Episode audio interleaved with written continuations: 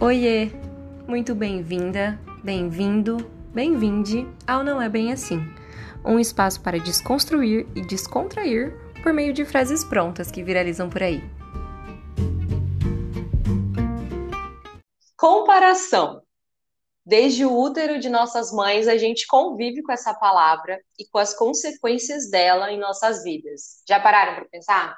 Ah, mas o fulano andou antes do ciclano. O ciclano é mais esperto que o Beltrano. O Beltrano, coitado, não sabe nada perto do fulano e assim por diante. Isso sem contar os confrontos que nós mesmos criamos em relação a outras pessoas ao longo de nossas vidas. Como será que isso impacta as nossas decisões, as nossas vivências e a nossa existência? No episódio de hoje, eu, Elon Machado, converso sobre isso com a Aline Bellafronte, uma mulher que eu admiro muito e não me comparo, porque ela é inigualável. Aline, seja muito bem-vinda ao Não É Assim, primeiro. E antes da gente bater papo, eu queria que você se apresentasse para o pessoal. Oi, Elo, oi, pessoal. Eu sou a Aline. Primeiro, eu queria agradecer o convite, estar aqui nesse espaço, fico muito feliz pela troca. Eu sou historiadora, psicóloga, tateando lugar numa clínica menos quadrada, mais engajada, política e do vínculo enquanto serviço, e acho que é isso. E é muita coisa, hein? Aline, a frase de hoje que eu escolhi para a gente bater esse papo é a grama do vizinho é sempre mais verde. O que, que você acha? É ou não é bem assim? Não acho que é bem assim, Elô é, a ideia que a gente faz da grama do vizinho pode sim parecer mais verde. E eu acho que a maioria de nós, para não dizer que todos nós, estamos pensando exatamente isso dos nossos próprios processos e dos processos outros, né? E de longe tudo parece mais verde, mais perfeito. Então, não, não é bem assim. e da onde que você acha que vem essa, que vem essa coisa da comparação, né? Que a gente obviamente, como eu falei ali na, na entrada, desde que a gente, antes da gente nascer, né? Às vezes a gente já está sendo comparado antes de nascer. É, e o que, que você acha que acarreta isso tudo? Eu acho que é importante pontuar isso, Elo, primeiro, né, que você traz na sua introdução, porque eu acho que é muito forte. Todos nós aprendemos por comparação. Acho que a gente teve como base o olhar do outro, né? Só que a gente aprende isso de uma maneira que eu acho que não é muito legal. Então, acho que todos nós temos as nossas próprias vivências, frases, né, das nossas mães que trazem os comportamentos do irmão, do primo, a nota do fulano, a professora que compara, compara salas, né? Então acho que sempre teve isso. Ah, a sala de vocês é a sala tal, a sala B é a sala que é mais comportada ou mais organizada, o corpo do outro, o salário do fulano. Então todos nós temos nas nossas vivências frases assim: o irmão quer mais, a amiga quer menos, aquela quer melhor. Então a gente não aprendeu a ter como medidor a gente mesmo os nossos próprios parâmetros, né? Foi sempre essa ideia a ideia que a gente tem, que a gente uhum. faz do outro.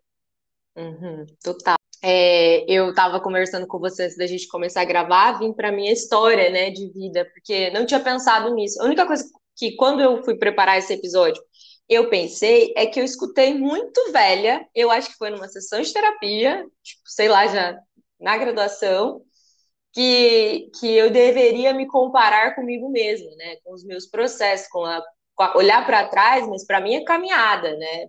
Para gente, para ser justa comigo mesmo. E, e aí, mas eu não tinha parado para pensar na minha história de vida, na minha infância, em tudo que aconteceu, tudo, como que eu aprendi mesmo por comparação, né? É, eu sou uma pessoa que eu que eu sempre me senti muito é, aumentada, digamos assim, na minha família, e muito diminuída na na, nas minhas relações ali de amizade. Eu sempre me achei é, mais burra, assim, na escola do que os meus amigos, né? E na minha família eu era a magrinha. Então, assim, na minha família a questão do corpo eu sempre fui magrinha. Então, é, era, ai, olha só, eu lembro de estar tá brincando e de umas tias me puxarem no meio da roda e falar, que magrinha que ela é, nunca vai sofrer na vida, né? E assim, as, é, pensando nisso, as duas coisas me fizeram sofrer muito, né? Tanto ser uma, um, um lugar de, de, estar aumentada quanto de diminuída por conta de comparações. Né? E isso é uma consequência que eu carrego até hoje comigo, das duas coisas. Né? Até hoje, para mim. Então, eu, eu, eu nunca vou sofrer na vida se eu for magra. Às vezes vem esses pensamentos e também essa questão do, nossa, eu não sou burra, né? É, mas às vezes me sinto né, em algumas, em alguns, em alguns momentos. Então isso é um pouco das consequências, bem assim superficialmente que eu pensei na minha vida, que, que acarretaram, que as, que as comparações acarretaram na minha vida. Eu queria que você também trouxesse um pouco dessas consequências, como que você enxerga as consequências na vida das pessoas, na sua também, se você quiser falar da sua experiência, tá, tá, tá aberto aí. É, eu tenho comentado na clínica, Elo, de um, de um episódio que aconteceu esses tempos que me chamou muita atenção. Eu estava passando aqui pela área comum do meu prédio e tinha, tinha algumas crianças brincando, né? E aí, é, do nada, veio um menininho muito pequenininho, assim, e perguntou para o outro se a mãe dele era magra. Essa foi a pergunta. Eles estavam no contexto de brincadeira e aleatoriamente veio a ideia do sua mãe é magra. Esse menino era muito pequenininho, devia ter uns 4, 5 anos. Ele correu perguntar para o irmão dele se a mãe dele era magra.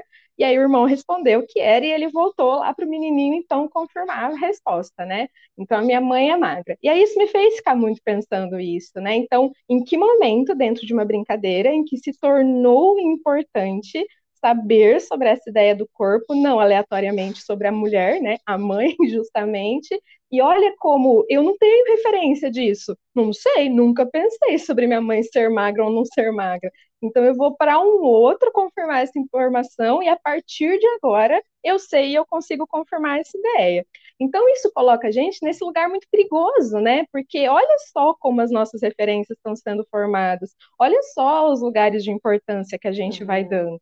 É, uhum. Na minha vida, eu acho que sempre pegou muito, é, também não à toa, acho que não tem como a gente não falar de gênero quando a gente vai estar falando dessa ideia do corpo, essa questão do corpo, né? A minha família, acho que como a grande maioria das famílias também tinha essa ideia do corpo padrão.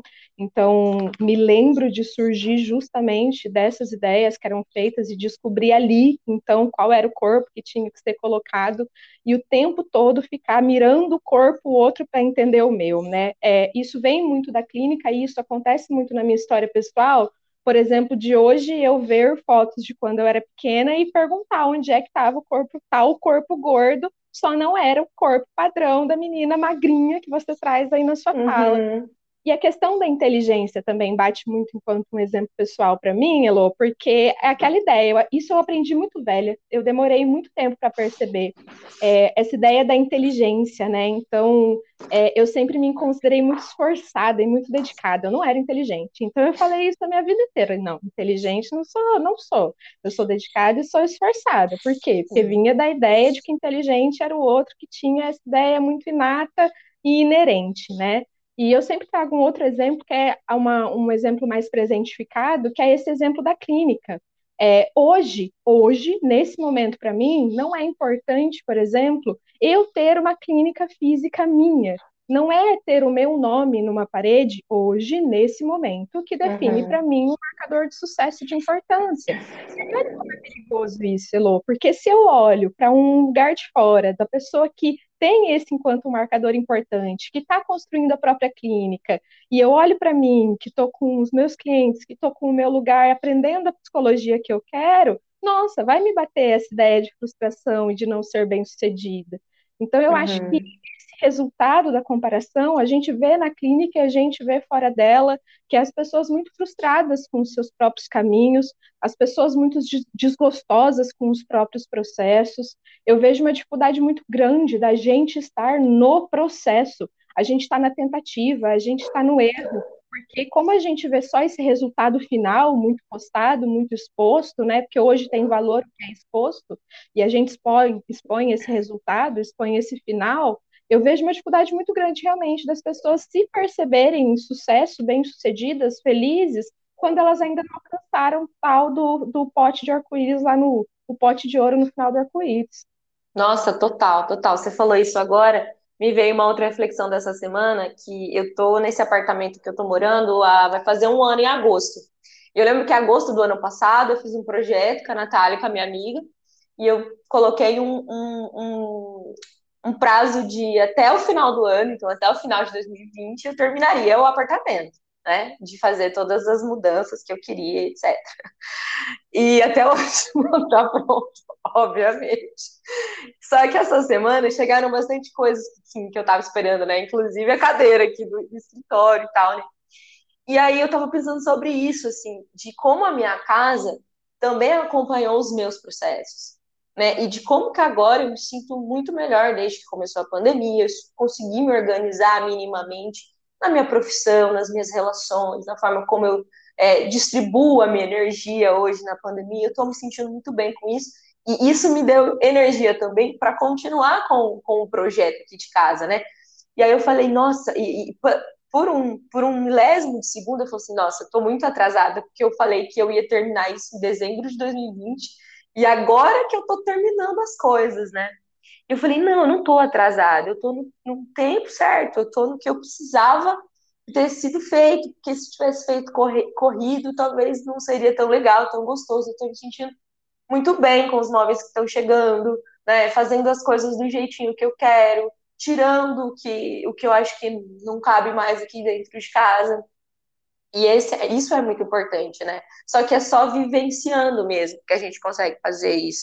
E no meu caso, com, com foi no, no, processo de psicoterapia também, foi lá me trabalhando para eu chegar nesse lugar é, mais saudável, de conseguir fazer uma comparação comigo mesmo sem, sem, sem muita autocrítica, né?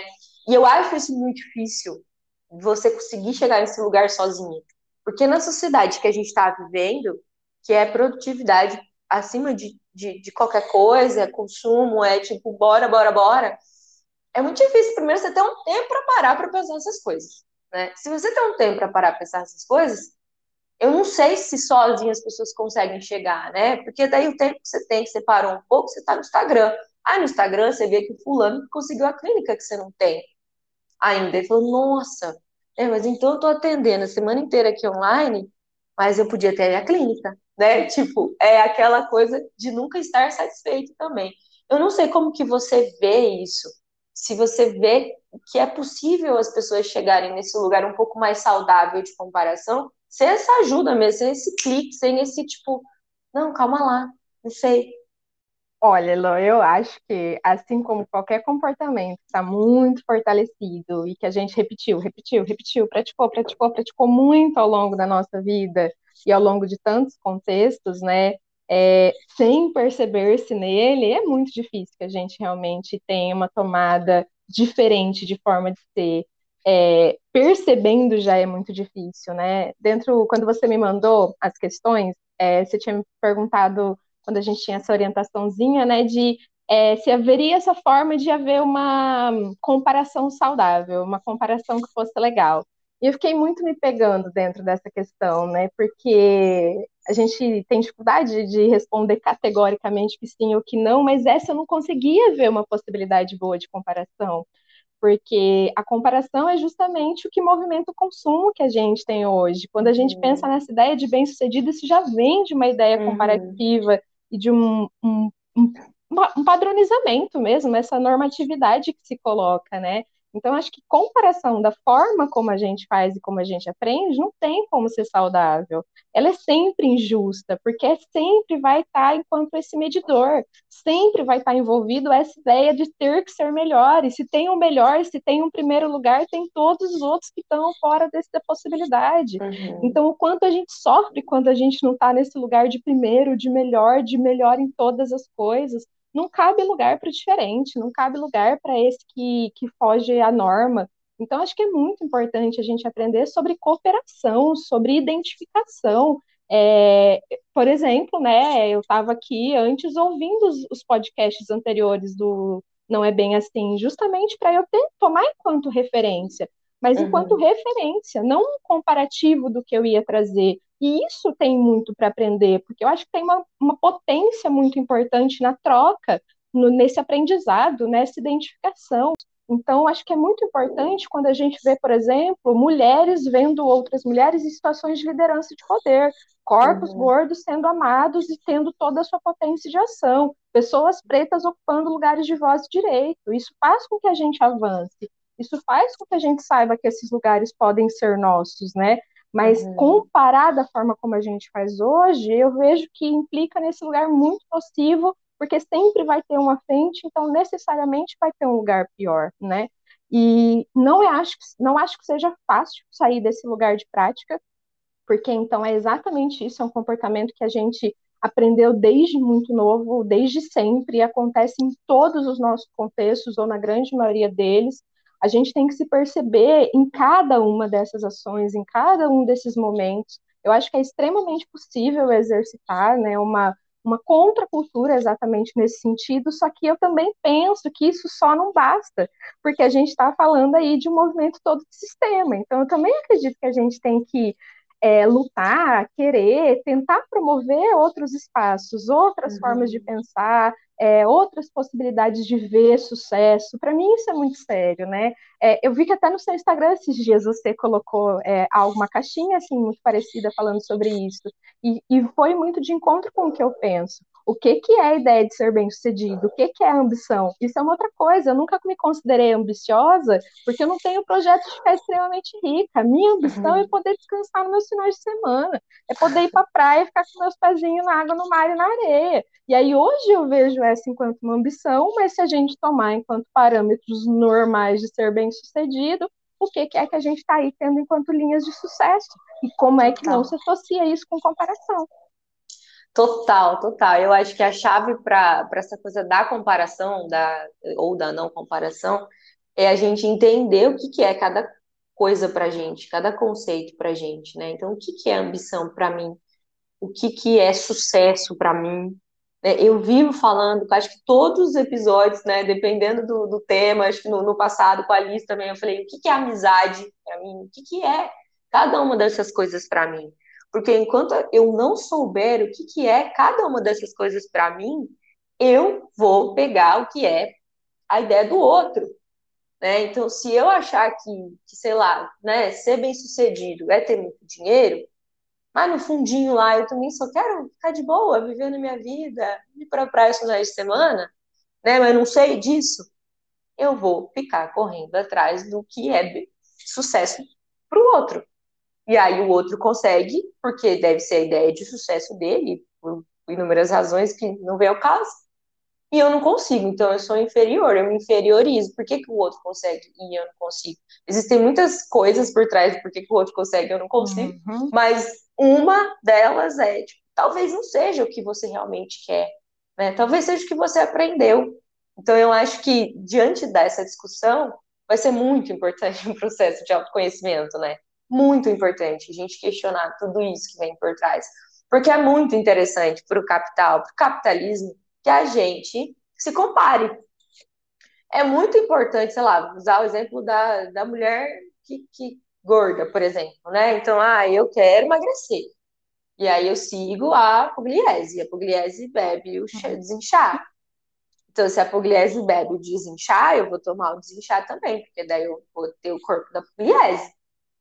E aí essa questão da comparação está servindo ao capital, está servindo a algo muito maior do que a gente. E está, assim, é mais um, uma, uma, uma engrenagem que se forma nesse sistema que, enfim, gente, né, só faz mal, só alimenta a nossa não autoestima. É muito importante que a gente fique nesse lugar da não autoestima, que a gente se compare, que olhe para o vizinho lá e tal. É, é, o exemplo da grama do vizinho é, é incrível para mim, porque eu fiquei pensando nisso, né? A grama do vizinho mais verde, se ela não for a, a, a grama sintética, for realmente mais verde, é, eu fico pensando assim, quem que está trabalhando para essa grama estar tá verde? Né? É o vizinho mesmo? É o vizinho? É aquele vizinho que deve então, fazer milagre da manhã, acordar às 5 da manhã e regar a planta e fazer. Ou não, né? Ou é alguém que ele paga para aquela grama ali estar tá mais verde. Né? Como que, o que, que acontece para aquela grama estar tá mais verde? O exemplo da grama é muito bom. Se você já for é, é, é pensar na grama, cara, essa pessoa também tem uma vida, tem um trabalho, tem as coisas dele, tem as relações dele, também tem os problemas dele. O que, que faz com que a grama dele fique mais verde? Às vezes tem alguém ali regando aquela grama por ele e a gente nem sabe, não é mesmo?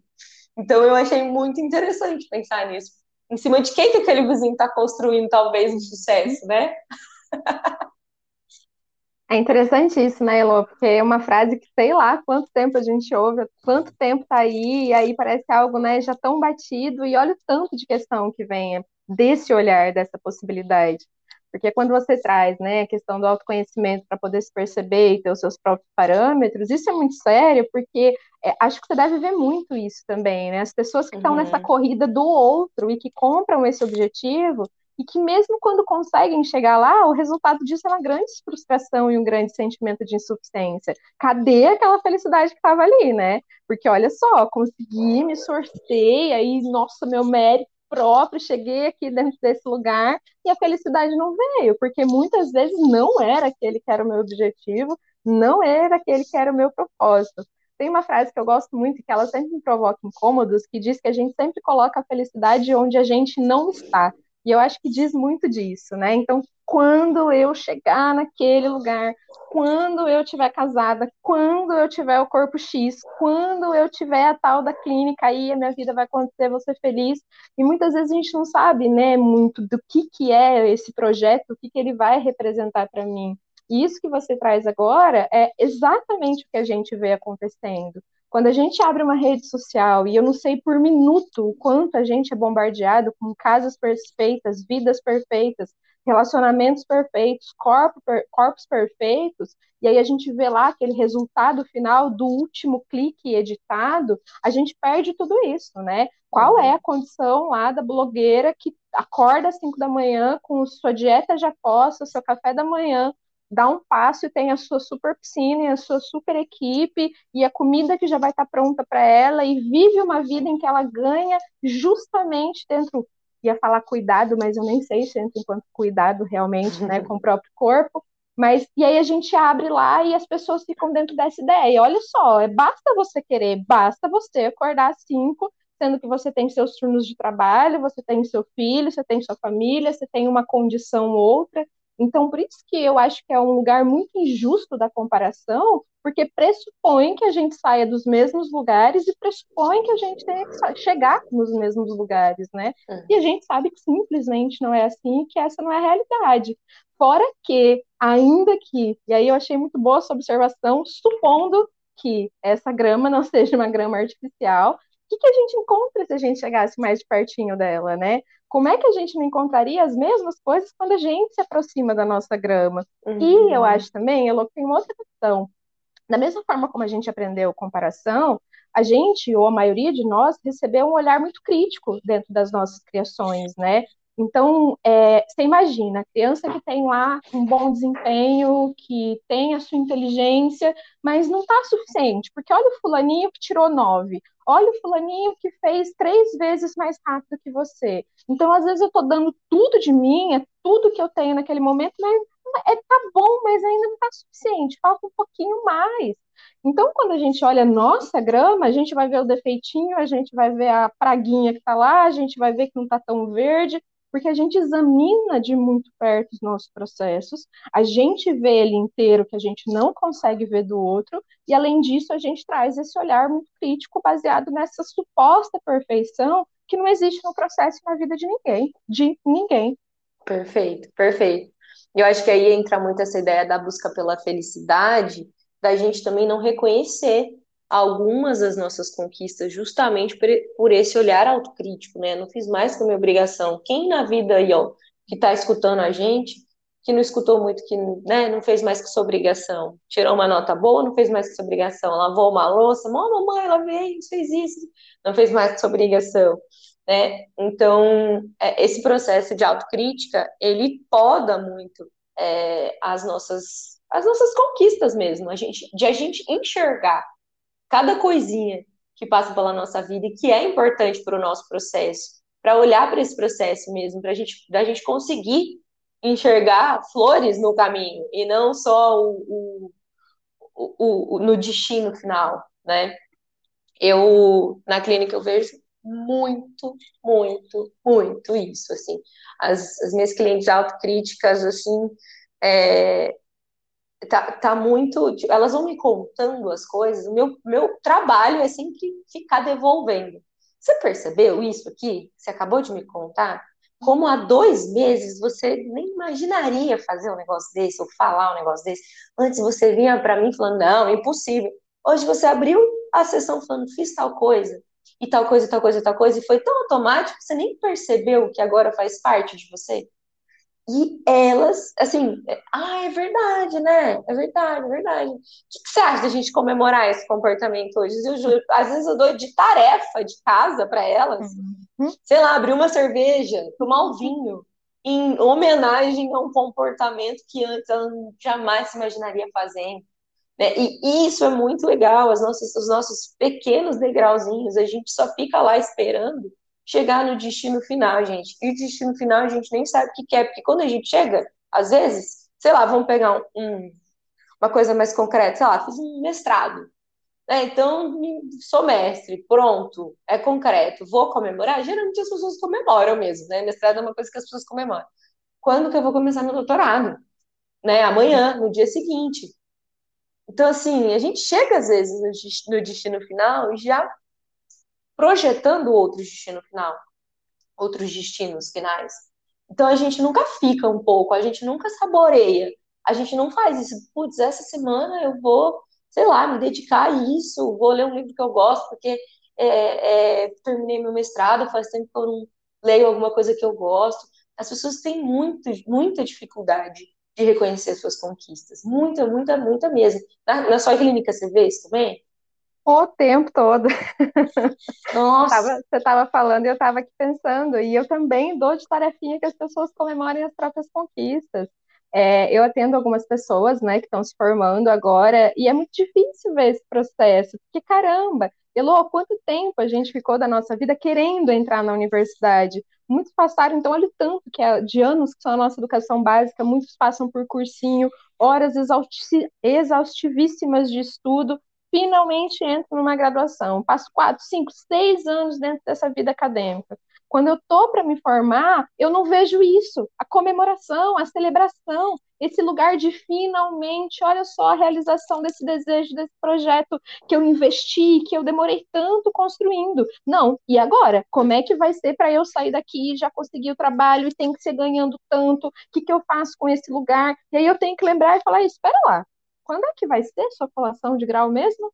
Quando é que você vai estar com o seu diploma? Quando é que a gente vai comemorar? Quando é que a gente uhum. vai descansar? E é claro que a gente entende que vem esse movimento de ansiedade, mas é isso, as pessoas estão perdendo a capacidade de poder parar e saborear e comemorar as suas, as suas próprias conquistas. Mas é claro, né? Porque já tem a outra linha de chegada. Mais uma vez estão dizendo, não, graduação, terminar sua faculdade, pera lá, olha aqui o lugar que você tem que chegar. E aí vai ser o emprego, daqui a pouco, depois do emprego, vai ser a estabilidade, vai ser a casa própria. Então a gente vem de novo para esses marcadores muito universais.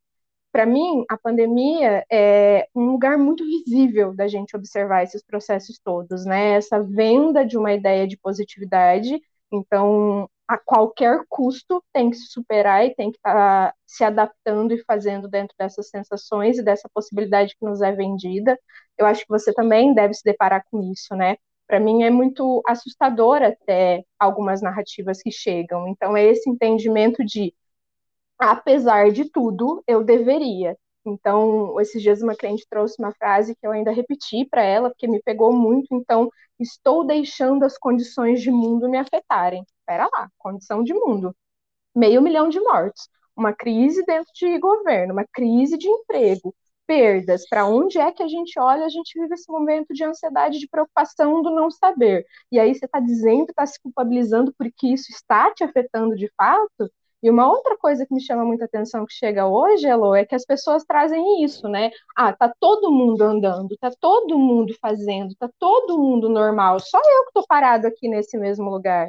Então, isso sempre me faz pensar o que, que é que as uhum. pessoas estão vendendo dentro dessa ideia e por que, que isso não bate com a conta da clínica. Porque uhum. eu só estou atendendo pessoa ansiosa, triste, preocupada, sentindo dificuldade de produção, o que me faz pensar como é que a gente vende os nossos processos, né? E aí, mais uma vez, a gente está comprando uma ideia completamente ilusória que não é real, e a gente está correndo uma, uma corrida interminável para chegar nesse ponto.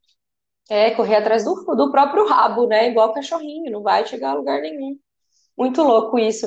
É, é, é, essa coisa da pandemia, acabei de, de. Tava conversando com a minha prima agora, perguntei como ela tava, dela falou assim: ah, eu tô 8 de 10. Tá bom, né? Eu falei, o quê? É o máximo para a pandemia? É o máximo. Vivendo em pandemia é o máximo. Não tem 9 de 10, não tem 10 de 10.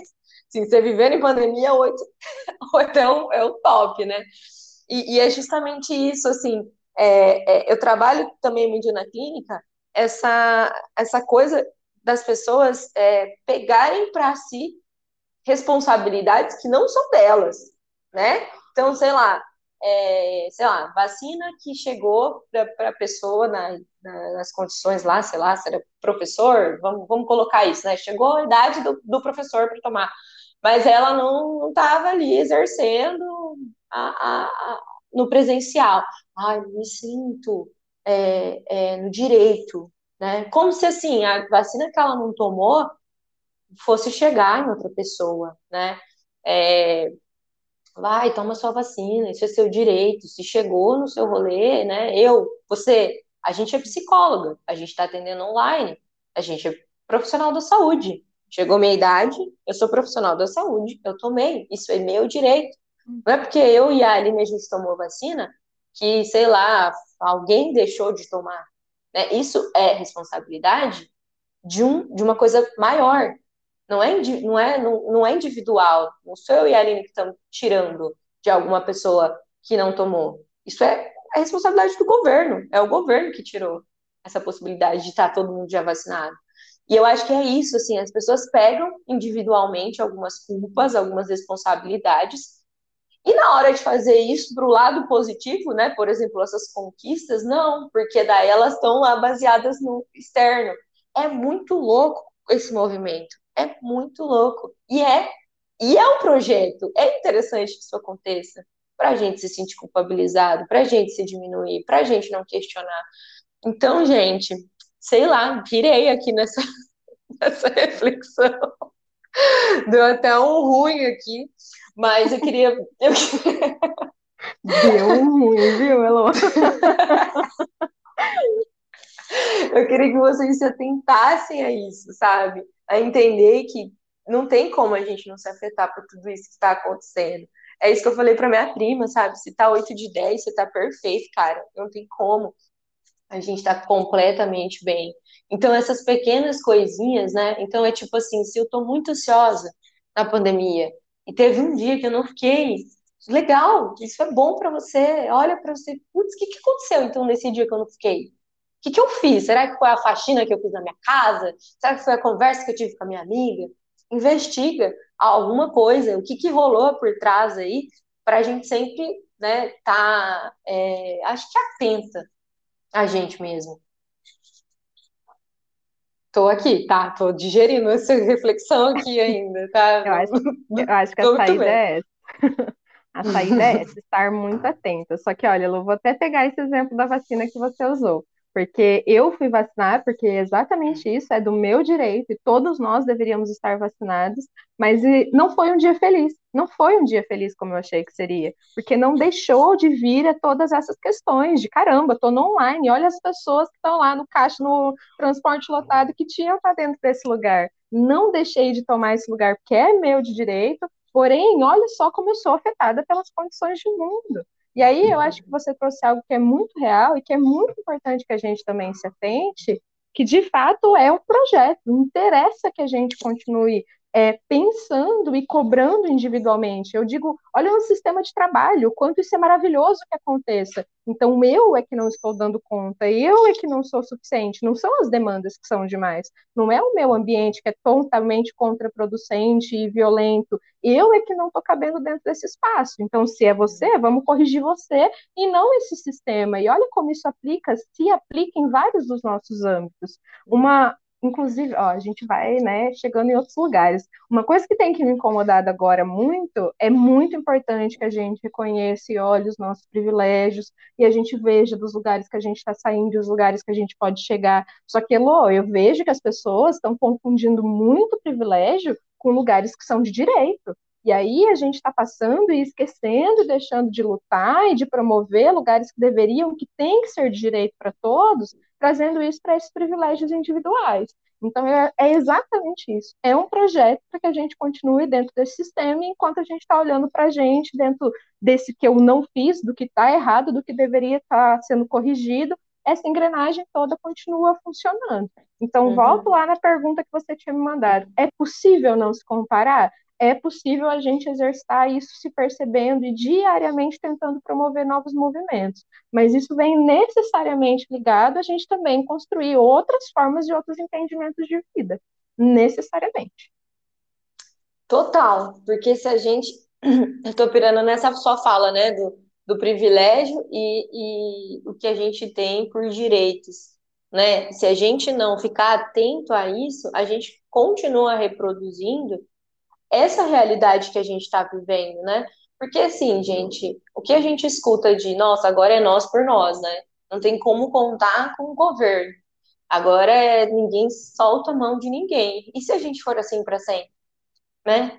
a, a, sensação de culpa, de tipo, é isso mesmo, tá todo mundo perdido. Início da pandemia na clínica foi um caos, porque eu não sei se eu saio, não sei se eu não saio, é uhum. máscara, é, não é máscara, não sei se eu devo, se eu não devo, eu vou ver minha mãe, não vou, porque não tinha, não tinha, não tinha um, um, uma ordem, né? Não tinha alguma um, um órgão responsável que falasse alguma coisa para a gente, como teve, como a gente viu que teve no mundo.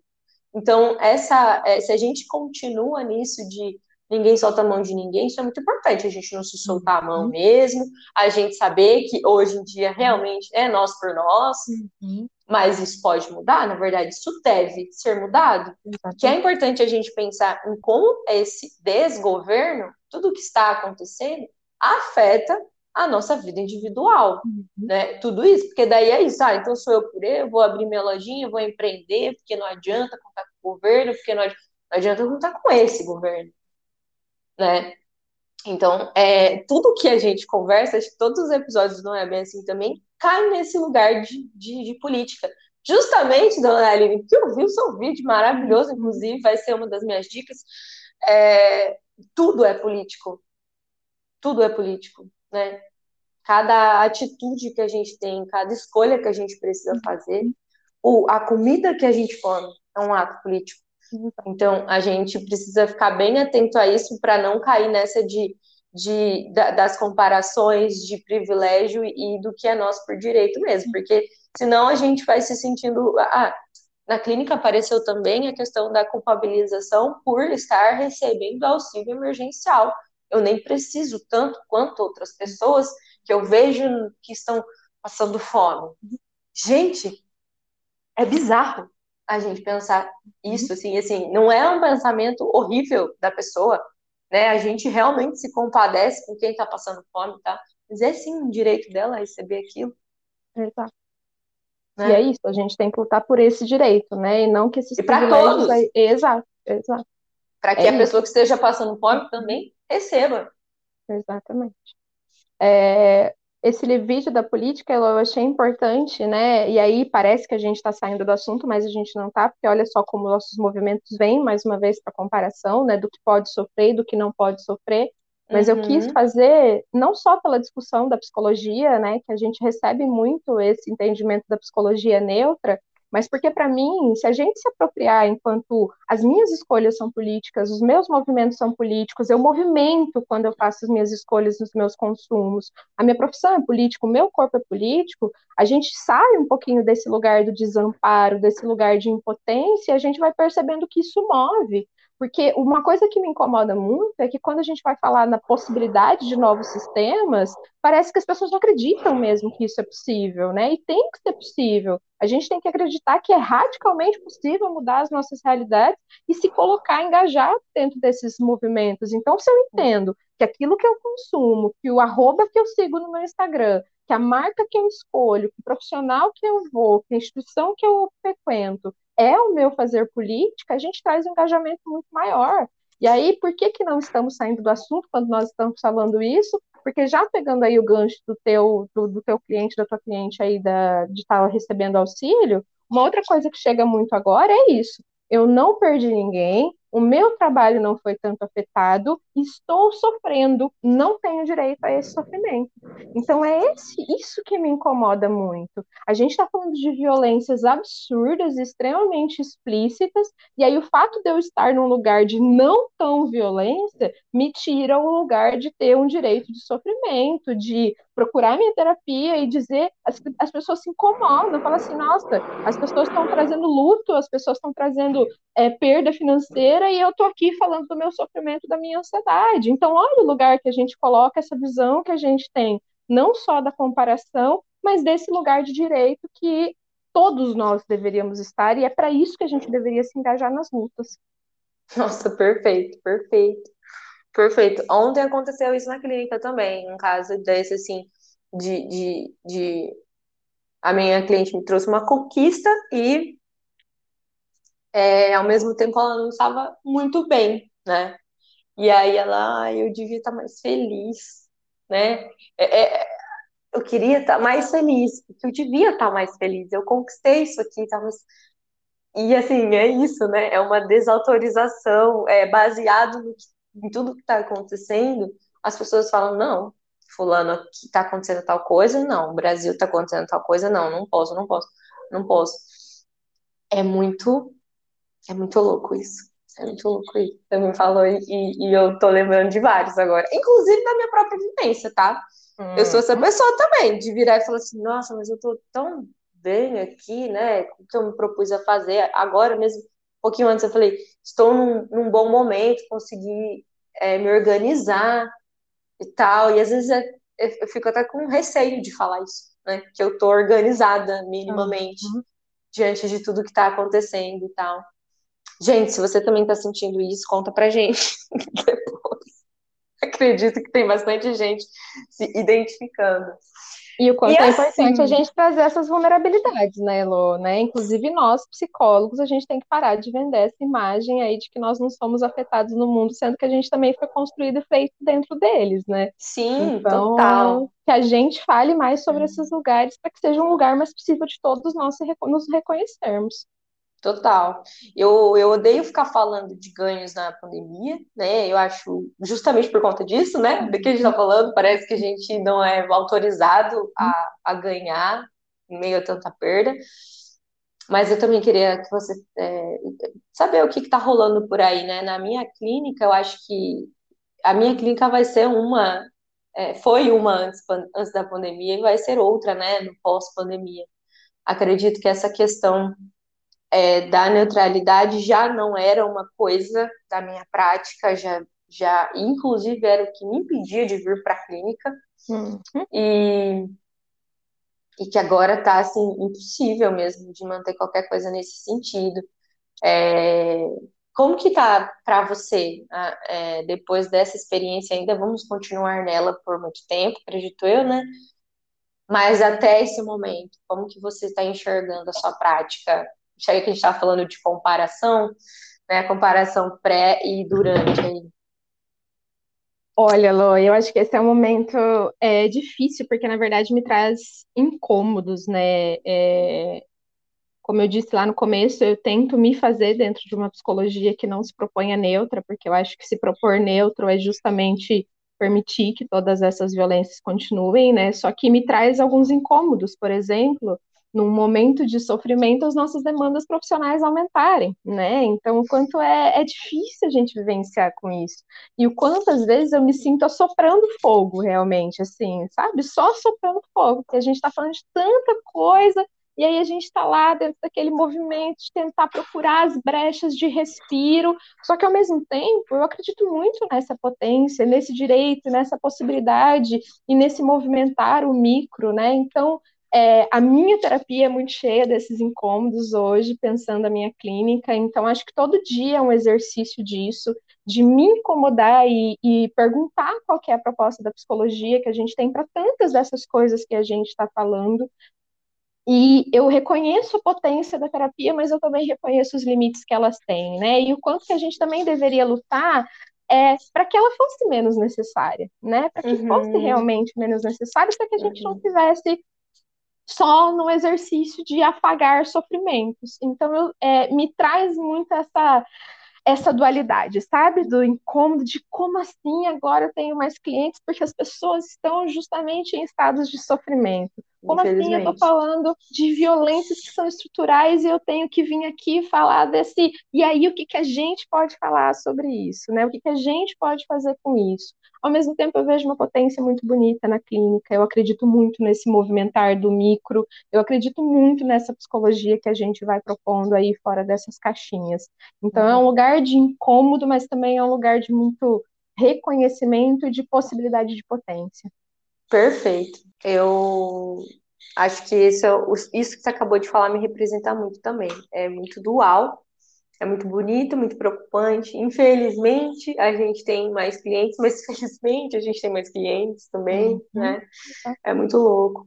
Sobre uma reconstrução dessa frase, né? Que eu sempre gosto de reconstruir a frase aqui.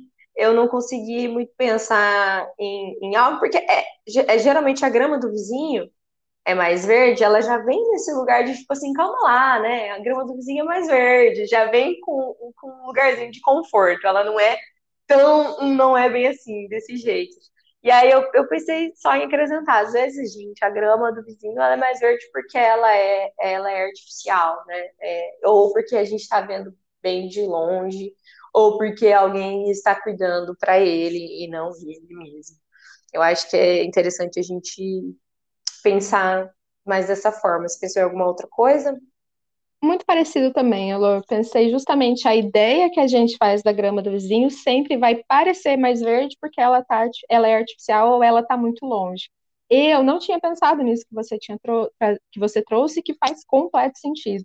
Exatamente, né? Quantos cuidadores tem essa, essa grama vizinha, quantas possibilidades diferentes das minhas ela tem também. Sim, então, tem jardineiro. É exatamente isso. Exato. Quantos jardineiros, né? quantos cuidados integrais ela tem ali, e eu tô lá com a minha sofrendo todo dia com as condiçõezinhas dela.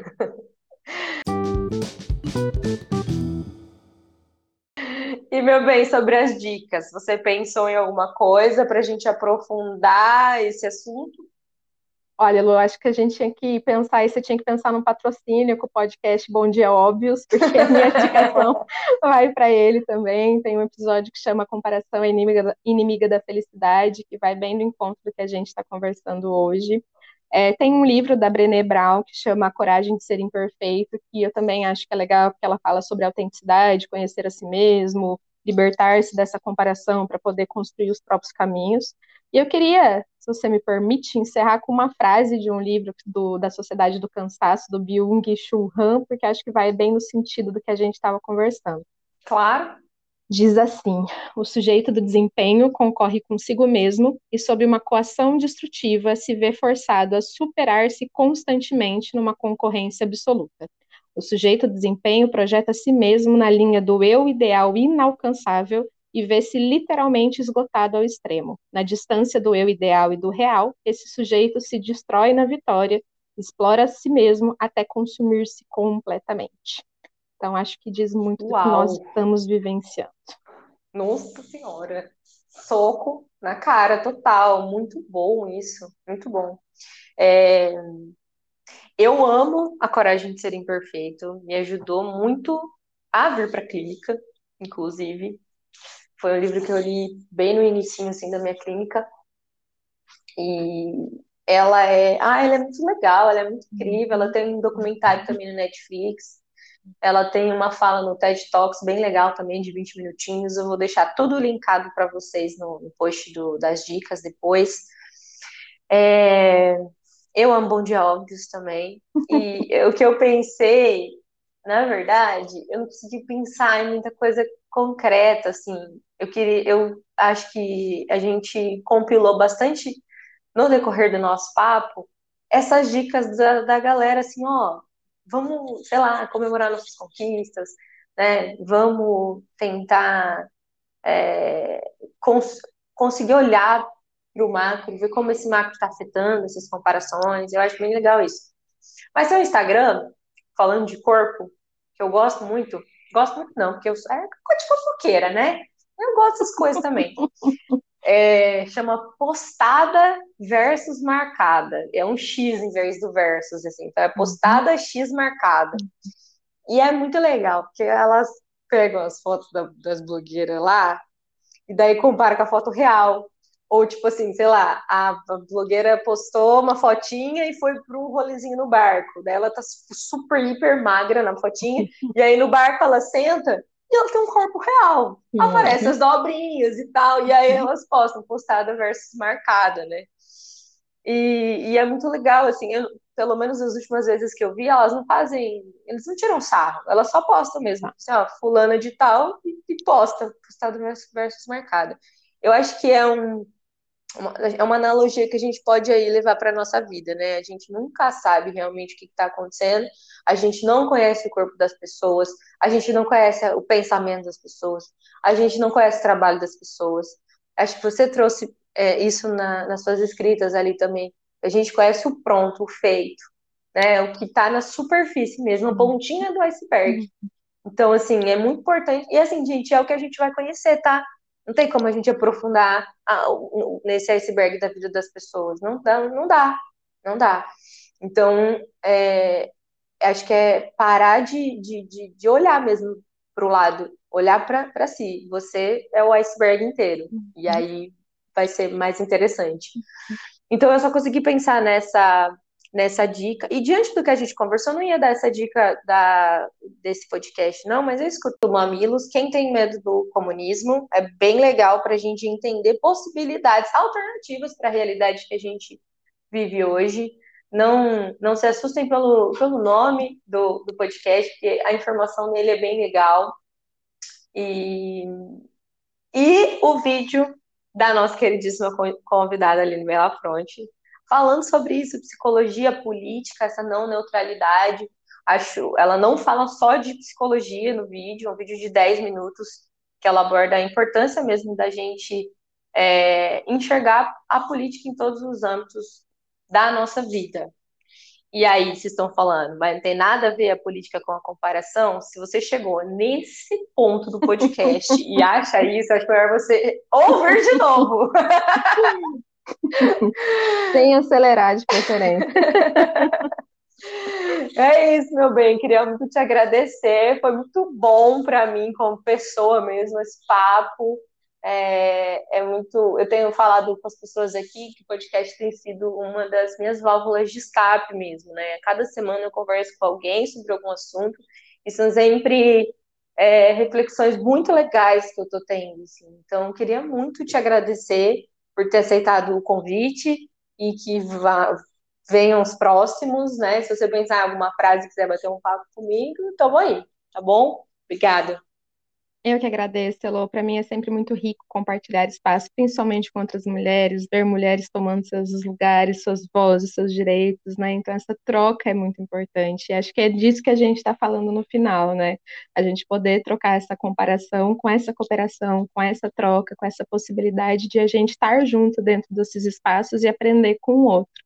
Então, eu diria muito para a gente olhar mais para os nossos próprios processos, para os nossos caminhos, para os nossos desejos. Se existe alguma comparação que é possível e que é positiva, é a gente se perceber dentro do nosso próprio caminho, para que a gente possa ter aí projetos de fato mais satisfatórios e menos frustrantes, porque eu acho que a gente está nessa vida é para viver o máximo possível de experiências inteiras e que sejam da nossa total escolha. Total, é isso. Um beijo, é. obrigada. um beijo, Elô, um beijo, pessoal.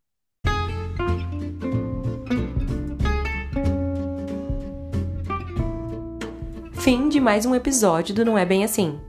Siga o arroba underline não é bem assim no Instagram e mande sua história pro não é bem assim podcast arroba gmail.com. Eu vou esperar, tá?